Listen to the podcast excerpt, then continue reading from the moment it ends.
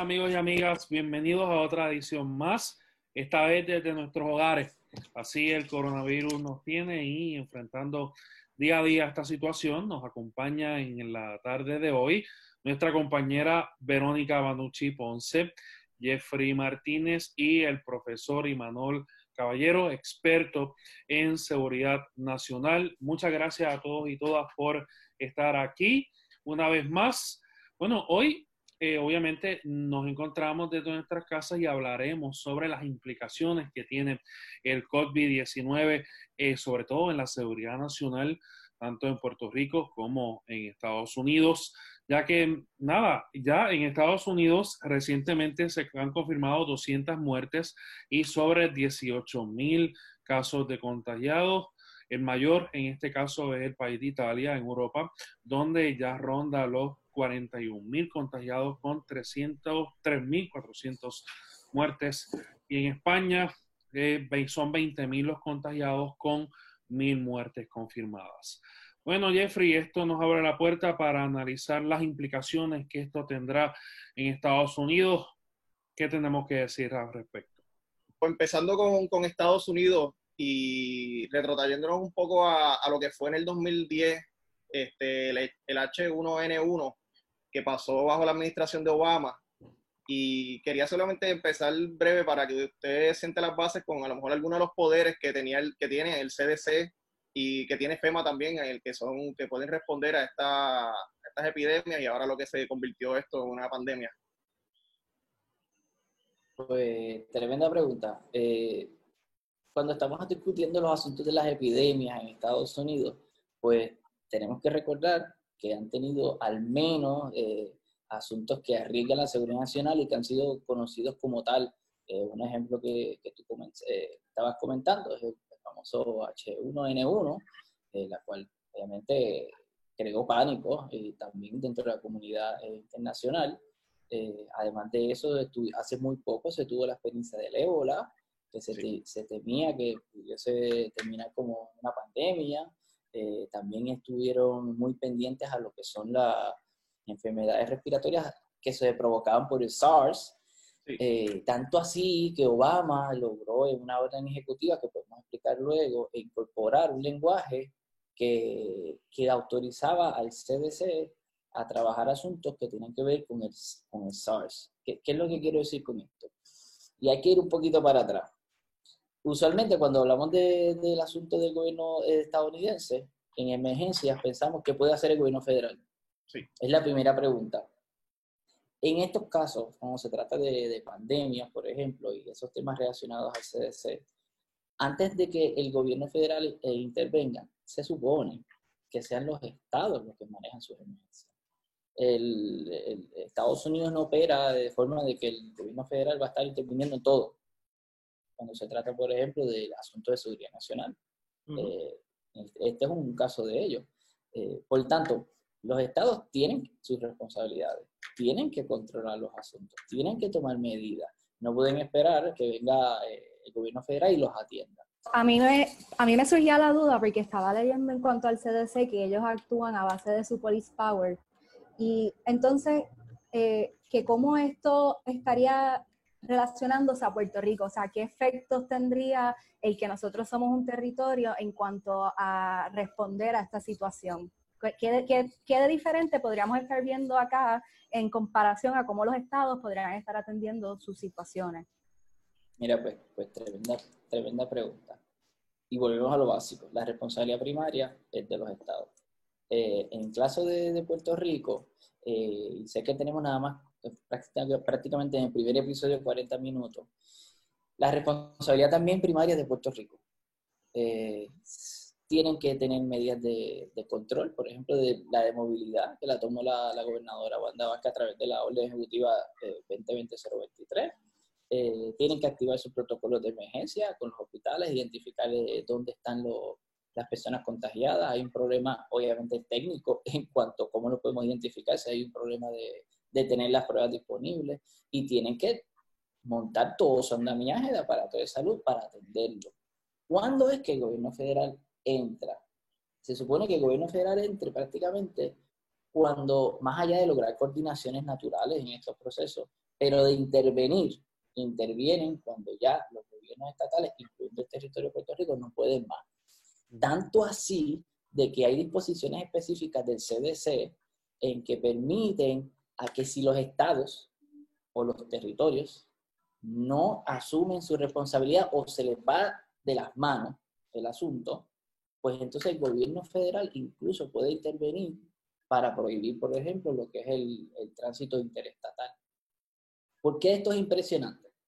Porque desde hace mucho tiempo eh, se tenía una idea de que el próximo contagio podía entrar por un puerto desde el extranjero. Y ahí donde uno esperaba el, el, contagio o era en un puerto, de forma eh, donde tú vedabas el tránsito internacional, ese era más fácil, porque obviamente no era un asunto doméstico. Pero en este caso, partiendo de la premisa, eh, el, el, escenario más difícil, de que algún Estado pierda el control y demás, pues sí, quedan autoridades del gobierno federal para intervenir. Incluso eh, se comenta de que hay disposiciones específicamente del CDC, no se comentan, existen en el CDC para declarar cuarentena, para incorporar a personas, para tanto así para decirle qué personas pueden viajar o, no eh, entre estados. Eh, Ahora, esto es la última medida. Básicamente similar como, esto, obviamente este caso se revocó, pero en términos de, de, lo de la cuarentena, no, perdón, la cuarentena del toque queda, lo del caso de Korematsu también, que sería algo en esteroides. Pues mira, yo hace muy poco se publicó una columna en el periódico El Vocero que se titula eh, Sin mascarilla ni plan o Sin plan ni mascarilla. Y yo hago una, una, una comento sobre el caso de Coremazo. El caso de Coremazo tiene unas particulares bien, bien específicos y, ¿verdad? esto está dirigido a unas personas que, que, que, les gusta el derecho o que están estudiando derecho o que son abogados. Y es que eran tiempos de guerra, eh, luego del Pearl Harbor, de, que, existió el ataque de Pearl Harbor, Estados Unidos prácticamente se alarmó de forma increíble. Tenían información de que iban a ser invadidos en cualquier momento y que habían infiltrado dentro de Estados Unidos. Dentro de sus poderes eh, de emergencia, eh, se firmó una orden ejecutiva, la cual tuvo unas consecuencias militares, y a causa de esa orden ejecutiva, detuvieron a un montón de personas, específicamente entre ellos japoneses. Eh, obviamente hay, una, hay unas complejidades de ese caso, y es que no fue solamente por una ejecutiva, sino que también estaban en tiempos de guerra, eh, se entendía de esa forma, el Congreso también eh, legisló para que eso que se había hecho por orden ejecutiva tuviese alguna repercusión criminal, pero en efecto, a nombre de la seguridad nacional, se detuvieron miles de japoneses solamente por su ascendencia o por parecer japonés. Entre ellos Koremasu, que era un ciudadano estadounidense que vivía en California y que eh, fue acusado por quedarse en su casa, porque habían declarado su casa como un área donde no se podía estar. ¿Cuál es la complejidad de ese caso? Que estamos hablando en tiempos de guerra. ¿Por qué eso es importante?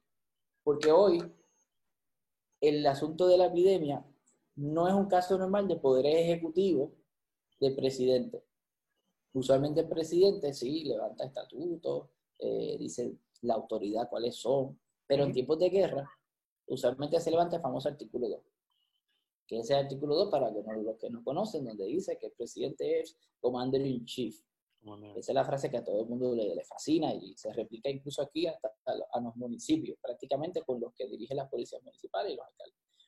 Eh, ¿Por qué eso es importante? Porque entonces, si se dan cuenta, las órdenes ejecutivas que el presidente de, Estados Unidos, en este caso Trump, ha, ha enunciado, no son levantando sus poderes inherentes de la Constitución, sino que son estatutos particulares. Estatutos particulares como el Public Health Act, que se firmó en 1944, que le da todos estos poderes para que el CDC, con el cirujano general, aquellas enfermedades que entiendan que son contagiosas, le haga una recomendación al presidente para que las incorpore una orden ejecutiva. Y entonces el CDC toma todas estas medidas que hemos hablado, que incluyen, por ejemplo, la cuarentena también existen otras medidas, como el Stafford Act. Estamos más acostumbrados a escucharlo con temas de FEMA. ¿Por qué? Porque a través del Stafford Act se pueden eh, activar pues, muchos fondos y demás para apoyar eh, diferentes estados y, jurisdicciones, como lo vimos tras el paso de María. Y ahí excluimos el eh, Defense Production Act también.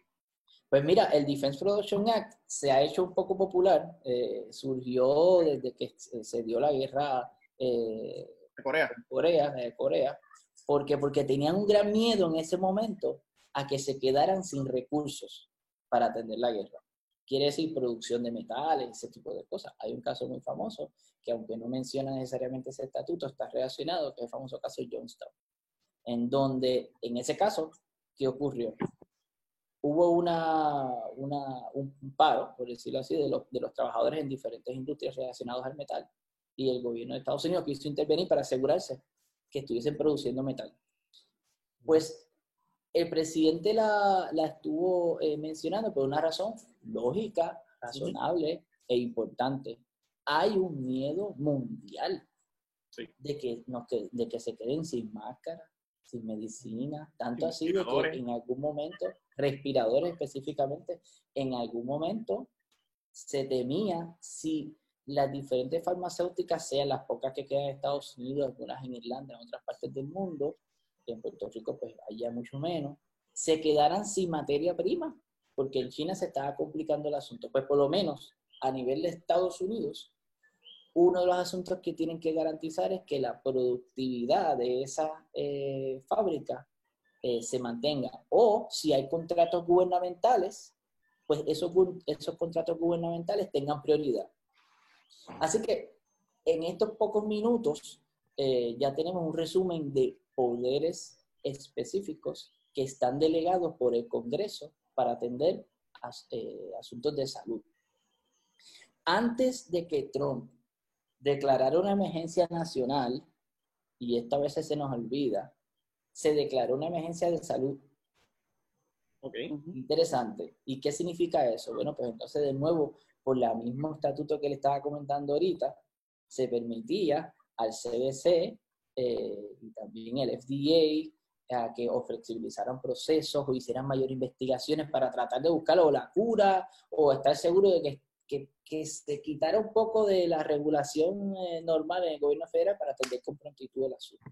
Así que, en otras palabras, hoy, de los estatutos más importantes que se están manejando, definitivamente el Public eh, Health Act, el 44, ese es uno de ellos, el Stafford Act, que ya lo conocemos más porque nos suena con María.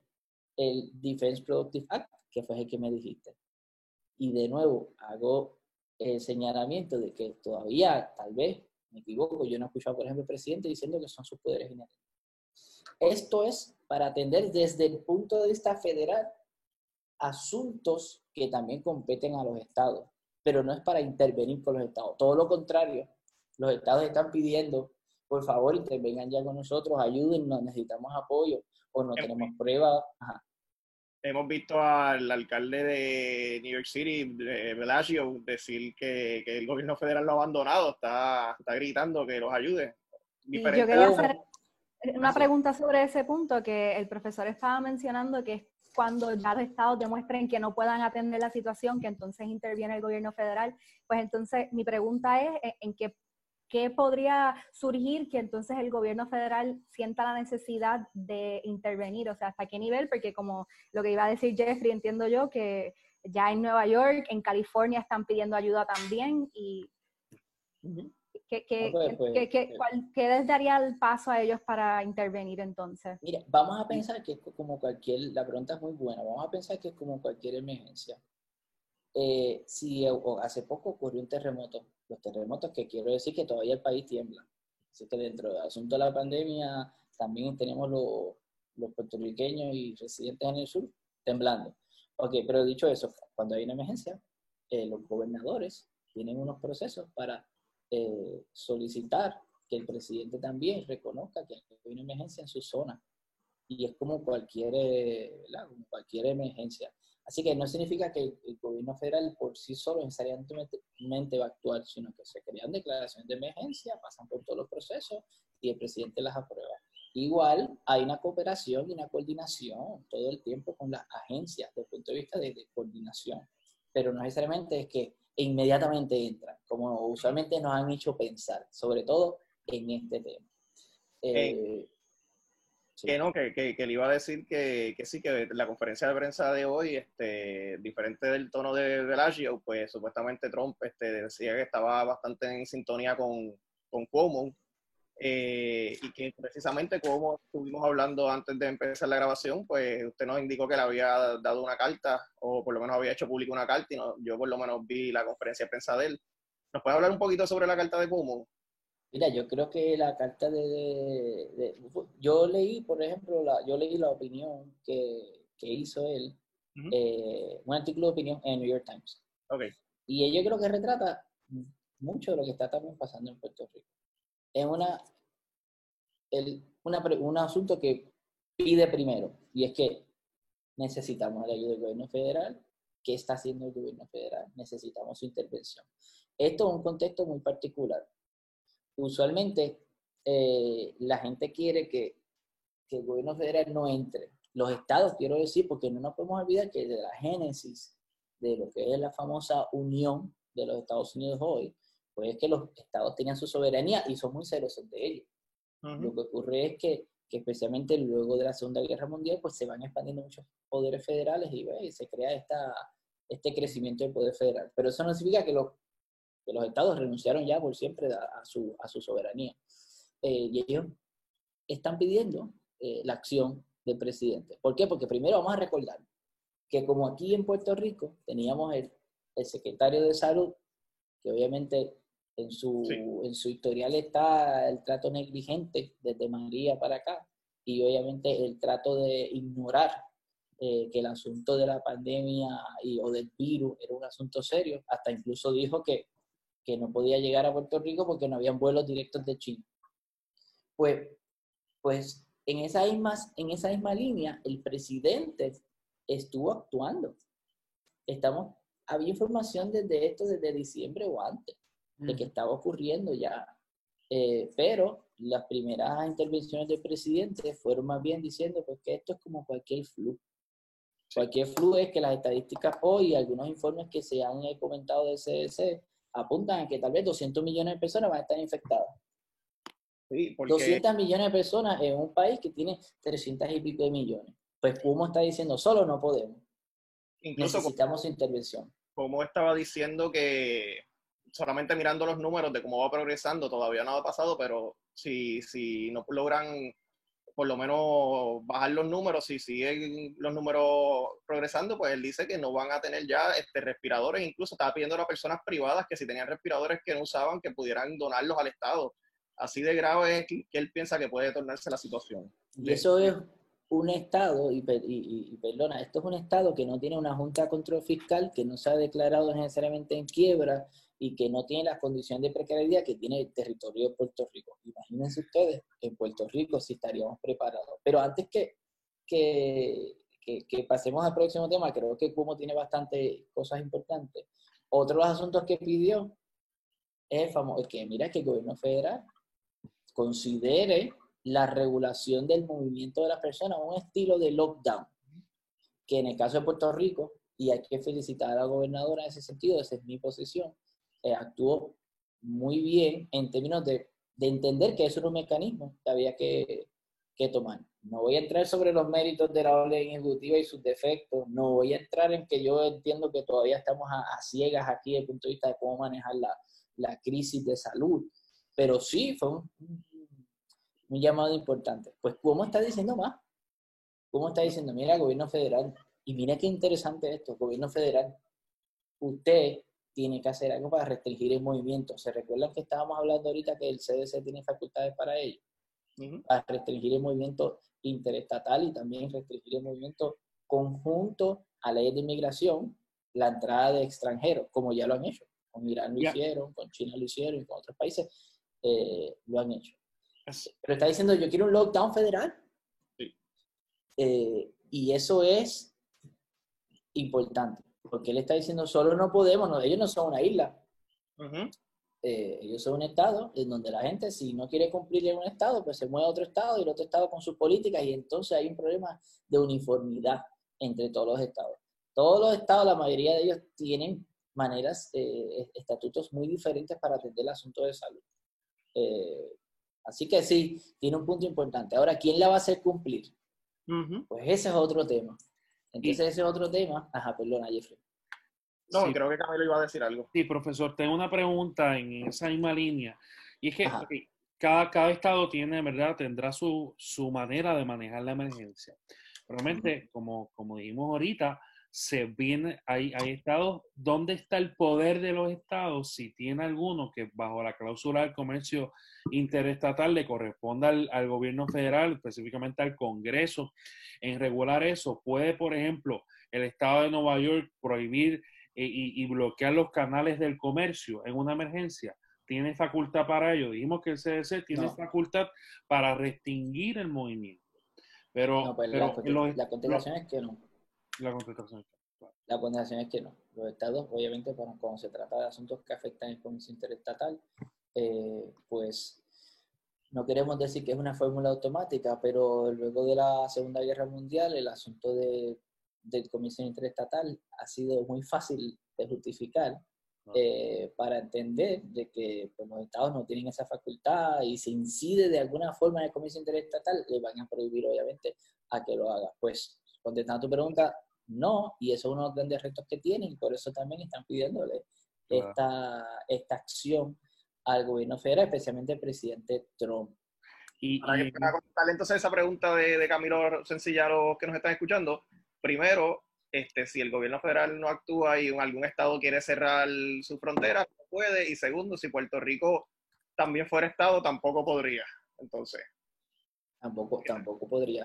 Ahora, eso no significa que los estados no tienen poder para declarar eh, o cuarentena o, o, regular la movilidad de las personas eh, o hacerle diferentes tipos de medidas que son drásticas, que son drásticas. Por eso si se dan cuenta, en la última semana, luego de la negligencia de no atender el asunto con rapidez, de no haber prohibido el paso de, otros países con rapidez en Estados Unidos y en Puerto Rico, de, de, ¿verdad? de esta acción lenta y pesada del gobierno federal, pues nos damos cuenta que, que sí, que hacen falta medidas eh, también estatales y ellos tienen la facultad, no, no, todo es campo ocupado, hay soberanía, los estados tienen soberanía, en el caso de Puerto Rico no, ¿verdad? Es un caso más, más complejo, pero también no, no tiene prohibición eh, para tomar medidas, implementar medidas de salud que tienen que ver con regular, ¿no? Y, y evitar eh, la mayor, mayor contagio. Y de hecho, una de las una de la, ¿verdad? De, la, de las facultades de, del CDC a través del Código 42 de sección 264, cuando habla sobre regulaciones y controles de las de estas enfermedades que le llaman eh, es que de nuevo, como dije ahorita, si, si el Estado no, no, no hace su parte, pues, pues se interviene. Sí, y, o, sea, o sea, podemos entonces decir, porque recientemente el pasado domingo, la gobernadora Wanda Vázquez solicitó a la, a la Agencia Federal eh, FAA para eh, la Agencia sobre el Manejo de Aviación en Estados Unidos, la agencia reguladora que emana del Poder Ejecutivo, para, eh, de cierta manera, prohibir el, el aéreo doméstico. En, en, ese sentido, con, en continuidad con lo que, ¿verdad? Con lo que hemos dialogado aquí, es que la contestación del Federal Aviation Agency es que no, es que ellos no tienen facultad para otorgarle a los estados eh, o territorios, como en este caso Puerto Rico, en restringir el, el aéreo doméstico porque sencillamente es el Congreso que tiene esa facultad. Correcto. Eh, habría que ver si el Congreso, la cual yo no he hecho mi investigación sobre ello particularmente, tal, si el Congreso en el, ha delegado este poder a alguna de las agencias y de qué forma se ha hecho y si existe una, un estatuto particular para hacerlo. Pero, por ejemplo, de nuevo, el CDC tiene medidas para poner a las personas en, en hasta geográficamente identificarlas o eh, tenerlas en listas de prácticamente como no flight zone, eh, list que se ocurre con los terroristas. Pues, así que ellos tienen manera de protegerse. Es, ellos tienen, lo que quiero decir, Estados Unidos continental tiene manera de protegerse. Nosotros no. Nosotros no tenemos necesariamente eh, el poder para decirle a los, a los, por ejemplo, a los mexicanos que no pueden entrar a Puerto Rico, es un asunto que no, nos, no está bajo nuestro, nuestro poder, eh, y menos como territorio, pero tampoco lo pudiese hacer un Estado. En ese sentido, pues hay que ser justo con ese comentario. Eh, otro tema que surge de ese pedido de Cuomo, eh, y quiero traerlo porque es bien interesante, es quién hace cumplir entonces las leyes. Pues mira, lo, si es una ley federal, pues entenderíamos que, que, se pudiese levantar la autoridad federal para que los militares la hagan cumplir pero eso es un tema que, que es bien difícil, eh. O, bien complejo. La última vez que se pidió en Estados Unidos el que se interviniera con eh, fuerzas eh, militares, ¿verdad? Para, en un estado para hacer cumplir leyes, fue con el caso de Rodney King de abuso periciaco allá en California. así que lo que quiero decir con eso es que se toma con, con muchos celos y eso, pues, eh, es una discusión de qué es lo que provee el famoso Insurrection Act en Estados Unidos, que surge desde prácticamente principios de, de la constitución de ese país, desde los 1700, final de los 1700. Eh, ¿Cuándo es que el gobierno federal puede intervenir en los estados para hacer cumplir una ley eh, federal o si no una ley estatal? Pues mira, es un tema que hay que tener en la, en la mesa. y que no se ha descartado en el caso de Cuomo, porque ¿quién va a hacer cumplir esa ley?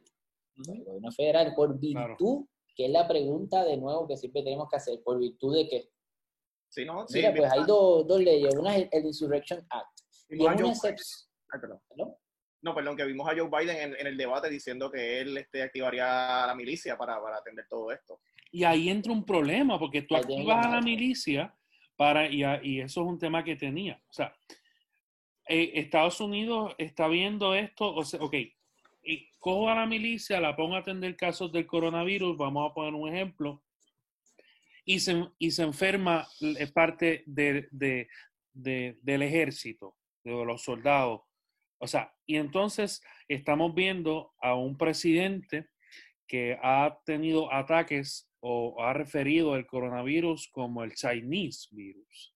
O sea, que eso, y, y, se está comentando que que son que, que, el coronavirus ha sido una, un arma por parte de los chinos para, ¿verdad? Para hacer un tipo de, para incitar un tipo de guerra.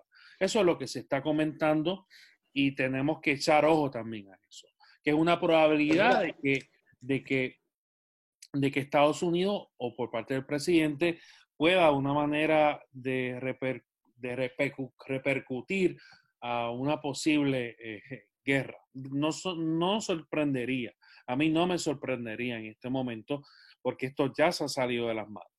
¿Qué usted tiene que decir en cuanto a eso? Pues, pues mira, el caso ese de Korematsu que le estaba comentando ahorita, eh, pues eh, ya, no, ya no es vigente en términos de que las detenciones raciales eh, se pueden justificar. En ese caso sí, y con mucha tristeza les digo que no fue hasta el 2018 en que por en opinión disidente la jueza obviamente puertorriqueña tenía que ser eh, Sonia Sotomayor, dijo que finalmente el caso de Coremansu, en, en cuanto, ¿verdad? Ese es un paréntesis mío, en cuanto a lo que son detenciones raciales, eh, pues obviamente ya no, ya no es vigente.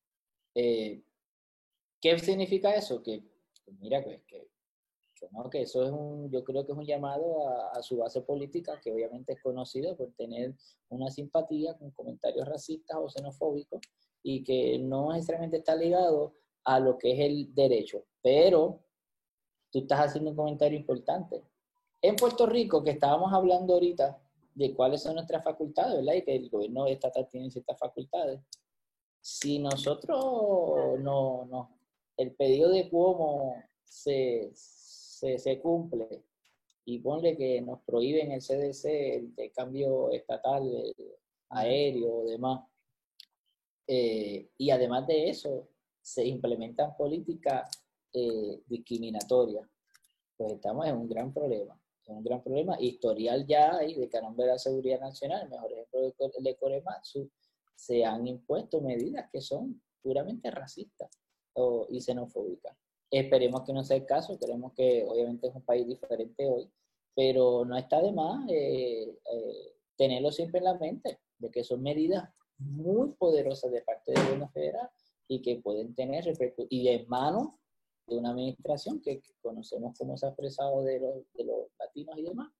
Así que eso es. Eh, bueno, y hablando sobre Nueva York, el gobernador eh, estableció ciertas medidas de lockdown y también hizo constar que quien violente las prohibiciones de ciertas actividades parecidas a las que están prohibidas en Puerto Rico, eh, pues van a ser multados. Y en el contexto de Puerto Rico, pues nos surge la duda en cuanto a la orden ejecutiva que firmó Wanda este domingo, en la cual ella establece que las personas que violenten el toque de queda eh, van a ser multadas o incluso se exponen a la pena de reclusión.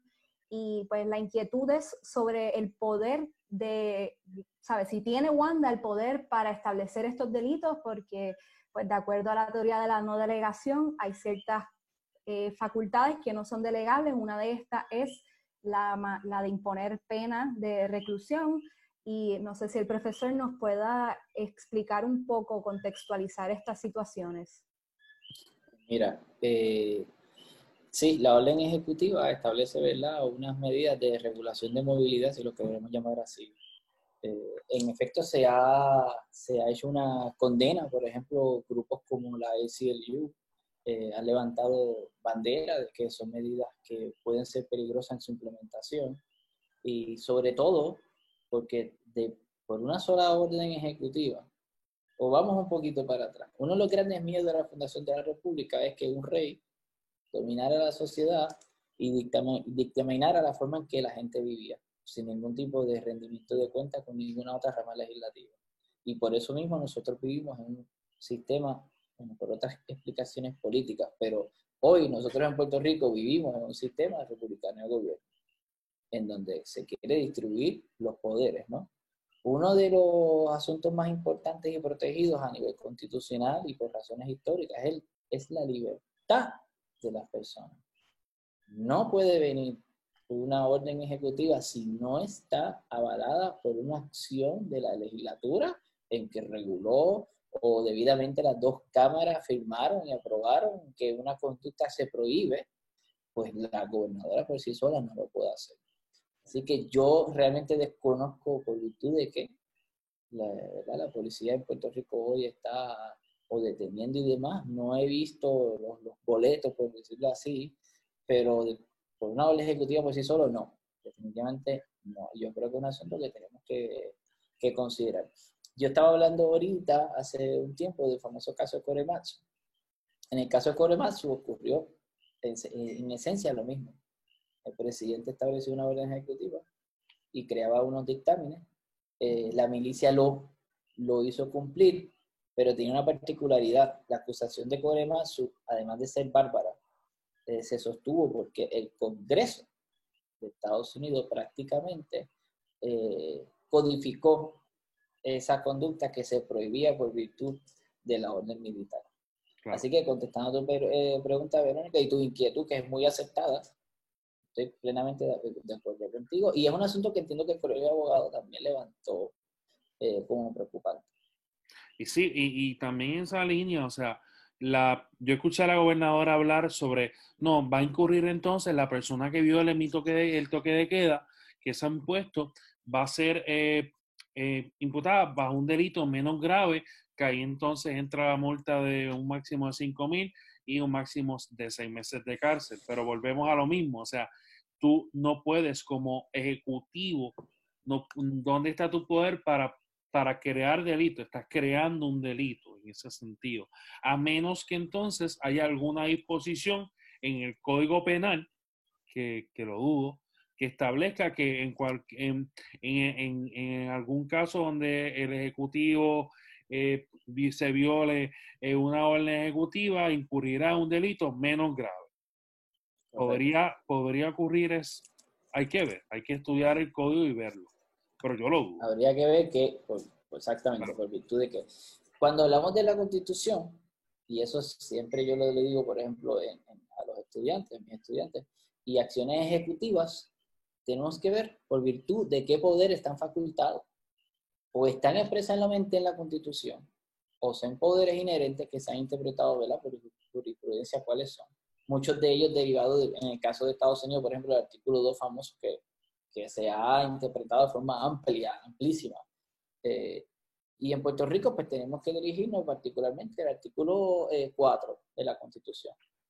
Cuando uno lee esa orden ejecutiva, lo primero que uno debe hacer, más allá de usted no puede ir a las tiendas de día, de noche, tiene que levantarse a las 7 de la tarde, todo ese tipo de cosas, pues lo primero que uno tiene que hacer es qué leyes están citando o qué artículo de la Constitución lo está haciendo. Eh, yo hice un examen, eh, ¿verdad? Antes de entrar en la conferencia con ustedes, de la orden ejecutiva, y yo no, yo no, francamente, yo no vi ningún artículo pertinente específicamente en la cual ella eh, está anunciando que la faculta para tomar las medidas que está haciendo en términos de las detenciones, quiero decirle. Usualmente se, se, se, cita, y últimamente quiero decir esto, estas órdenes ejecutivas, además de que son ambiguas, o, y yo no estoy criticando la acción, estoy haciendo un señalamiento de la construcción de esa orden ejecutiva. Eh, pues más allá de ser ambiguo y demás, a veces se citan leyes así ampliamente. Por ejemplo, la ley que creó el Departamento de Seguridad Pública, pues sí, estoy facultada por eso, y esto y aquello. Y hay una invitación a que tienen que ser mucho más particulares, más particulares para propósitos. Uno, ¿cuál es el propósito de la orden ejecutiva? Pues mira, una orden ejecutiva es una instrucción de un ejecutivo, en el caso de nosotros, de la gobernadora. Ella lo puede decir incluso verbalmente. Lo que ocurre es que se le da una formalidad, que es la que vemos a veces publicada. Pues, pues las agencias que son las llamadas a implementar las órdenes ejecutivas, porque las agencias responden al Poder Ejecutivo, tienen que tener un, un plano claro, por lo menos, de dónde surge, de qué autoridad legal lo hacen. Y si no lo hacen, pues va a haber un problema de implementación. Y yo creo que en parte eso es lo que estamos viendo hoy. Estamos viendo los grupos de derechos civiles levantando con mucha razón de que hay que preocuparse en la implementación de ella. Y esa misma observación la hizo el juez Martínez Torres, honorable eh, juez eh, Martínez Torres, juez asociado del Tribunal Supremo de Puerto Rico en la, en la resolución que bajó del Pleno, eh, extendiendo los términos de, judiciales hasta el, hasta el 16 de abril, en el que una nota de conformidad, él dice, mira, esta, esto, esta extensión de los términos estoy conforme porque no, no tengo, y lo refraseo, ¿no? No tengo, no hay otra opción. Sin embargo, esto no quiere decir que me una a, que, a, la orden ejecutiva que probablemente pueda eh, tener problemas de, amplitud excesiva, sobre extensión y, ¿verdad? Básicamente esa fue su línea. Obviamente, cuando tú tienes a un juez del Supremo eh, advirtiendo en, en, en, una resolución donde esa orden ejecutiva no está planteada, pues obviamente estás ahí, ¿verdad? Es una, una, una luz de alerta, como digo yo, en cuanto a ese sentido. Y sobre eso yo quiero ser también justo. todo lo que se puede hablar de la gobernadora o del, convente tiene que ser una crítica negativa. En tiempos de emergencia, pues obviamente la, regular la conducta humana y de forma tan minuciosa es difícil. Es difícil. Hemos visto que ahora, pero que sea difícil no significa que, que, se evite hacer claro, ¿no? Hay que buscar siempre la, la, claridad en las órdenes ejecutivas, sobre todo, como he dicho varias veces, citar exactamente la facultad constitucional si es que la quieren citar, el estatuto particular y que esté relacionado también el estatuto particular que están citando para justificar la acción legislativa, porque a mi percepción es que lo han hecho varias veces eh, citas a, estatutos particulares que no necesariamente están relacionados a los poderes que se están abrogando.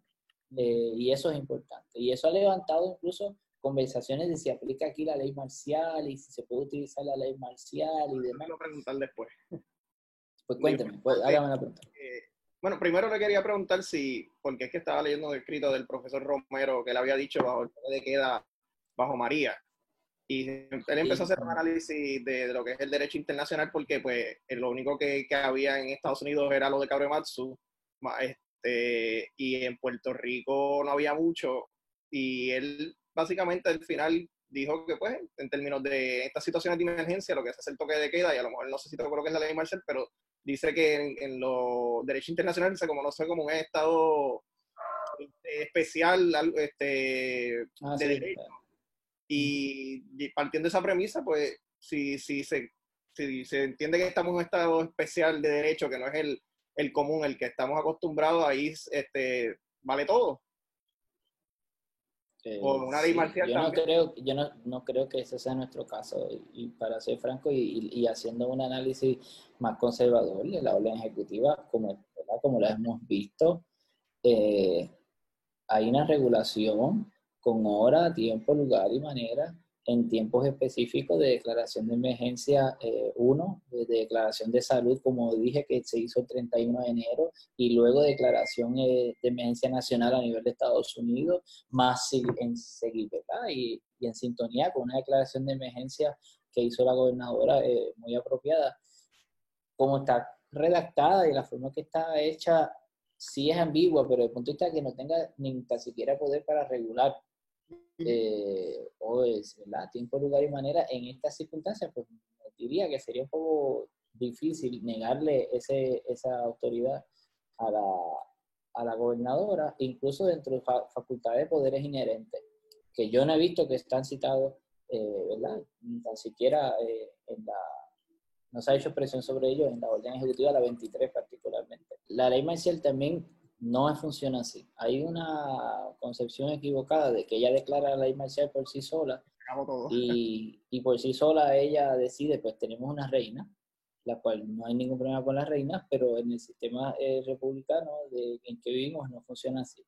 La Asamblea Legislativa, entonces tendríamos que volver otra vez a- al artículo 4, sección 4, y, y estar seguro de que ese es el, el lenguaje.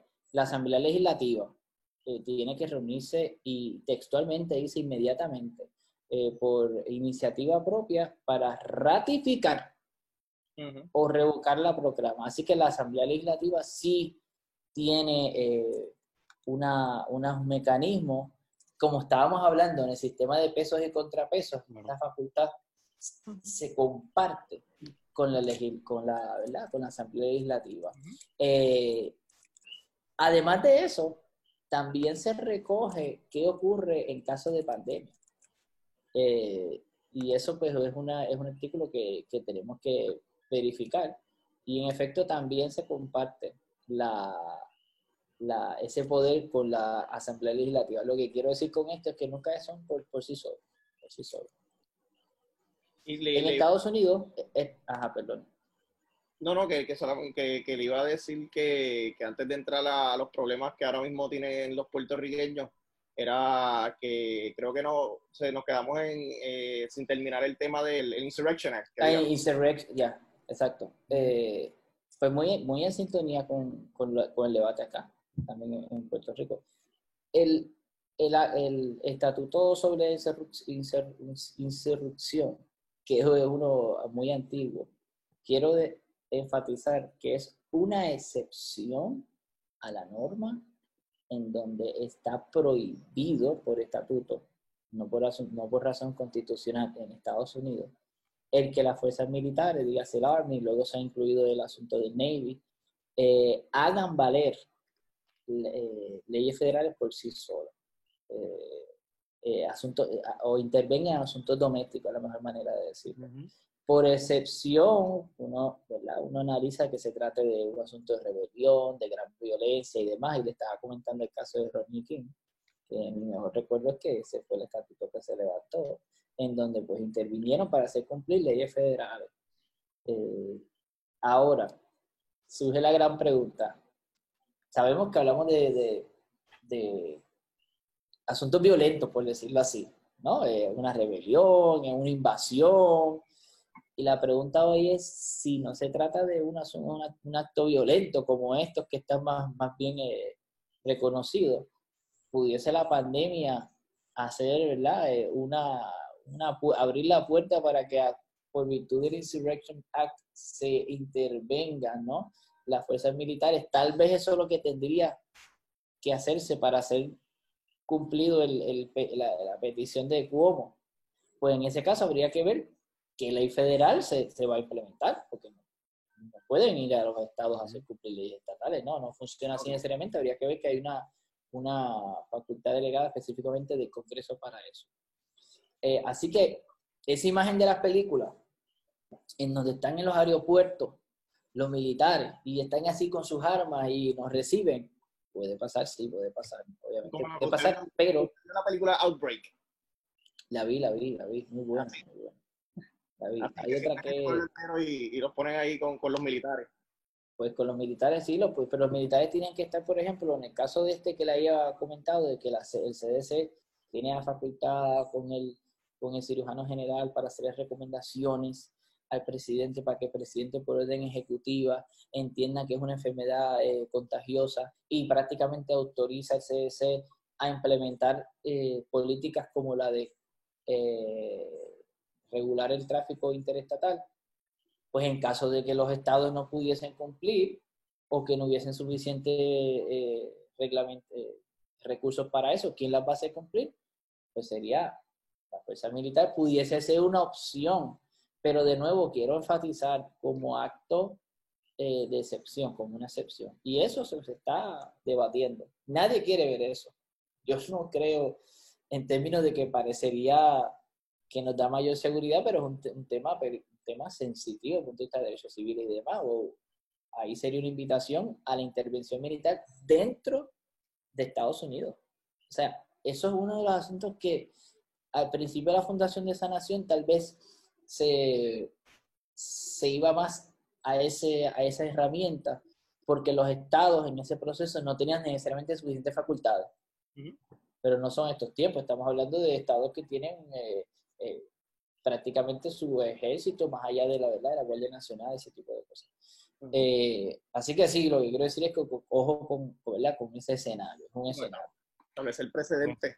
Este, y ahora, ahora ¿verdad? El, último tema que es un poco más a lo, a lo, local y los problemas que a lo mejor se están, se están dando dentro de lo que puede ser la respuesta del gobierno estatal aquí dentro. Antes de, de yo hacer mis preguntas, eh, Camilo, este, Overo, ¿quieren, ¿quieren empezar alguna? Bueno, yo creo que es importante traer a colación el tema de las pruebas, de si se están haciendo suficientes pruebas para entonces recopilar la data necesaria para saber si en efecto este, pues el virus eh, se, está, ¿sabes? se está mitigando, está desapareciendo, qué está ocurriendo y que es un tema que yo creo que por lo visto en las redes sociales ha generado mucha incertidumbre.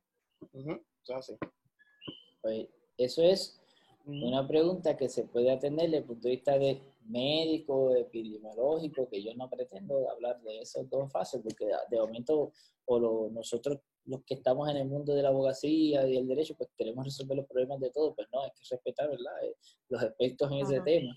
Eh, pero sí, no se ha hablado dentro de esta estructura de federalismo que tiene que ver, mira, Singapur está haciendo 2.000 pruebas ya diarias. Singapur, con una población prácticamente de 5.7 millones de personas, han logrado eh, contener en medida. ¿Perdón? que quizás un, millón y pico más que Puerto Rico. Sí, nosotros estamos en los 3.2, pues, pues, estamos cerca. Eh, y lograron eh, detenerlo con otras medidas, obviamente, de, que le, le, llaman de tracing, que es de, de, tratar de prever con quién la persona que se cree que está contagiada se va a asociar y demás. Pero sí, imagínense, ya 2.000 pruebas eh, diarias. Estados Unidos, ¿qué pasa con Estados Unidos? Oh, porque yo soy un crítico de la condición territorial del país y mi análisis siempre parte de una premisa de falta de poderes soberanos y demás. Eso que esté claro. Ahora, tampoco puedo eh, eh, necesariamente echarle la culpa completamente a, lo que es el asunto de estatus. Los, los estados no han podido hacer necesariamente sus pruebas. ¿Por qué? Porque es una materia que es campo ocupado.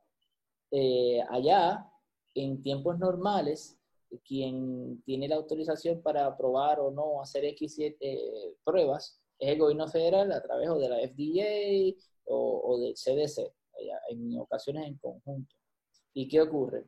Cuando se declara aquella emergencia de salud que yo lo había comentado por el secretario, al primero de, 31 de enero en Estados Unidos, ¿se recuerdan? Antes de que yo, antes de que Trump finalmente dijera, mira, esto es una emergencia nacional pues se flexibilizaron muchos, se, flexibilizaron muchos de los criterios para que se hicieran las pruebas, pero no suficiente. Eh, necesitan muchas autorizaciones todavía del gobierno federal o del CDC para ver si cumplen con un sinnúmero de requerimientos. Hay un artículo eh, muy bueno de opinión de la doctora Melo de la Universidad de eh, Stanford, eh, que abunda sobre cuáles son los procesos dentro de la emergencia para aprobar este tipo de, de prueba. Y en efecto dice, mira, aunque nosotros como Estado, en Estados Unidos tenemos muchos laboratorios que son laboratorios que están clasificados de forma especial eh, por el CDC, pudiésemos ya hacer las pruebas, comenzar, eh, pues no lo dejan desde eh, el punto de vista de laboratorio, pero todavía no desde el punto de vista de clínico, para intentarlo, por ejemplo, con las poblaciones. En resumen, hay mucha regulación todavía apretada del gobierno de Trump, me refiero en específico al gobierno de Trump, sobre los laboratorios, la comunidad científica, para poder aprobar estas pruebas. Cuando quiero decir aprobar es la fórmula. Eh, Trump dijo que ya estaba, iba a estar eh, haciendo llegar eh, muchas pruebas, millones de pruebas, de hecho 1.2 millones de pruebas a los estados y sus posesiones. Pero quiero decir esto, en realidad son 600 mil pruebas, porque la prueba se tiene que hacer en dos ocasiones. Así que hay una limitación, ¿verdad? Y eso ha salido de la, de la parte de prensa y noticias. Hay una limitación en las pruebas, en hacerlas llegar, pero también en, en, en producirla por muchas restricciones. Eh, este artículo de la doctora de Stanford, en conjunto con otros médicos de la universidad, está haciendo señalamientos de que, de que existen como quiera facultades dentro de estos poderes de emergencia para que se le flexibilite los criterios a, a estos laboratorios. Y si se dan cuenta, pues si no tienen permiso, los laboratorios, por ejemplo, estatales, de, de, probar o utilizar esas pruebas con los pacientes, ¿quién los tiene? Hay que esperar. Y al día de hoy yo no sé si se ha hecho, eh, de que ya está autorizado ¿no? este tipo de pruebas. Y eso es una de las cosas que está pasando en Puerto Rico. Cuando decimos, no, el CDC, ese es, pues mira, así están un montón de estados, así están un montón de estados. Eh, es peligroso, esperando por el CDC, claro. En, en, esencia, esperando por el CDC. Y mira, eh, le había comentado que hay una, estudio de, que le llaman los estudios de Crimson, que estaban evaluando si Estados Unidos estaba preparado o no para atender una pandemia. Y desde los tiempos de Obama se estaba diciendo que no han habido también grandes recortes, entiende, recortes presupuestarios, entiendo que son aproximadamente de 8 mil millones de dólares para el CDC.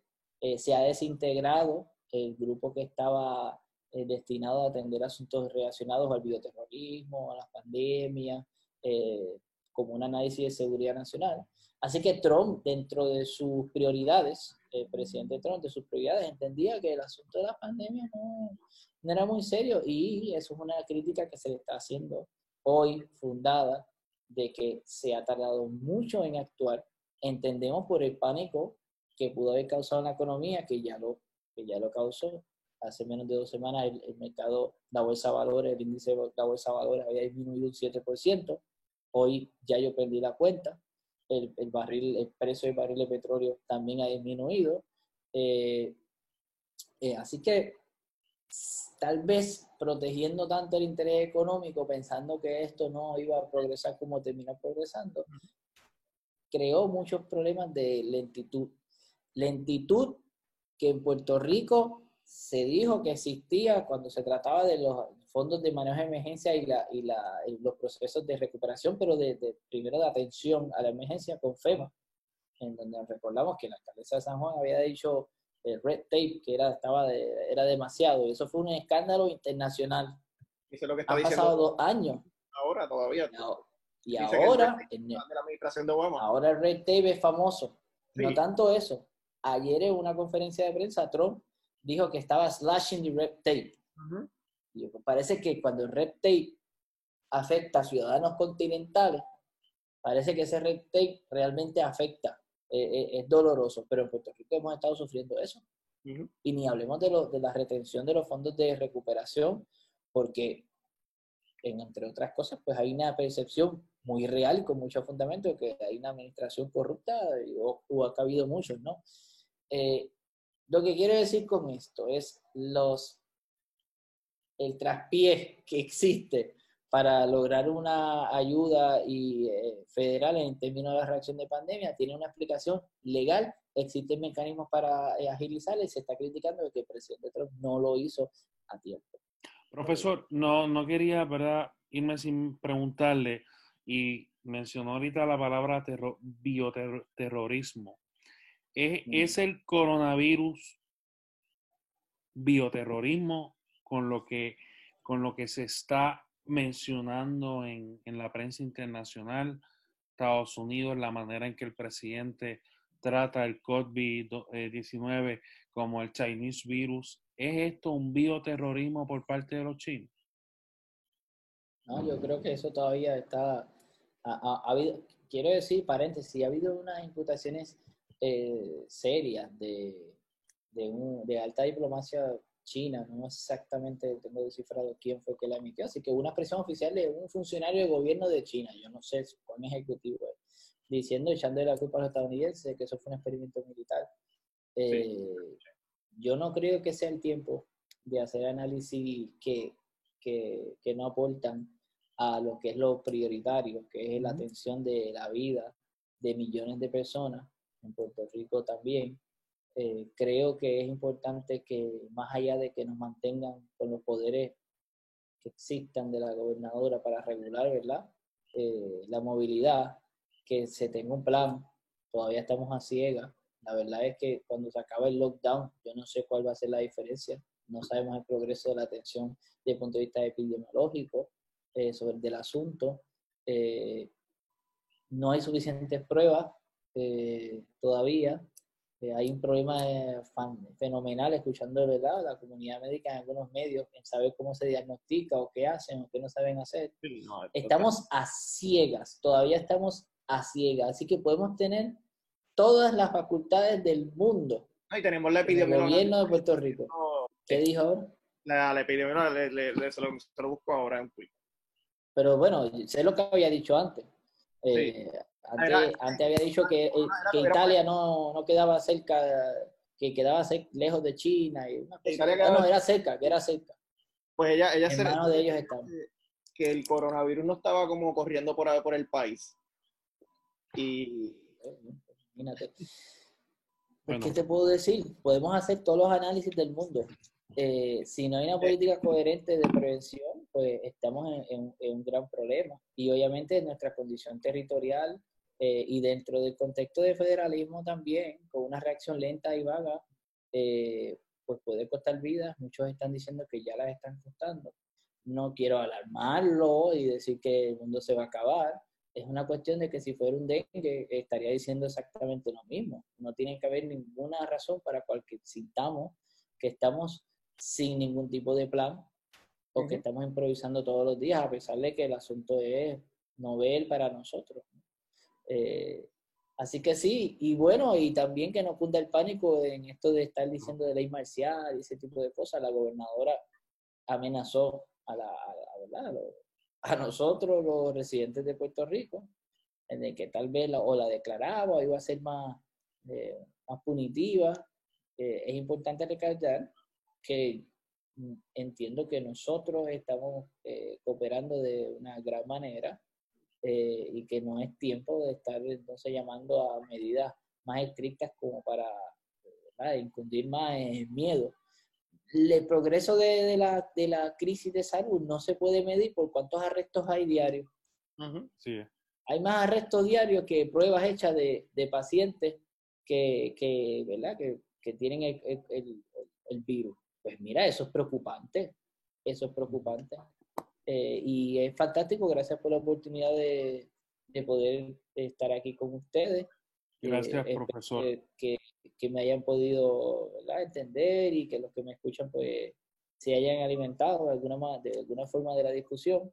En esencia discutimos que, que ahora mismo el asunto de Estados Unidos se está trabajando por virtud de estatutos muy importantes, los discutimos, cuáles son ellos, cuáles son las facultades, cuál es la relación eso dentro del federalismo, qué está pasando en Nueva York, cómo lo están manejando, cuál es el asunto dentro de la aplicación de, dentro del federalismo, de los asuntos de las pruebas y, y las autoridades de, de Wanda Vázquez para hacer lo que está haciendo, que se le ha felicitado.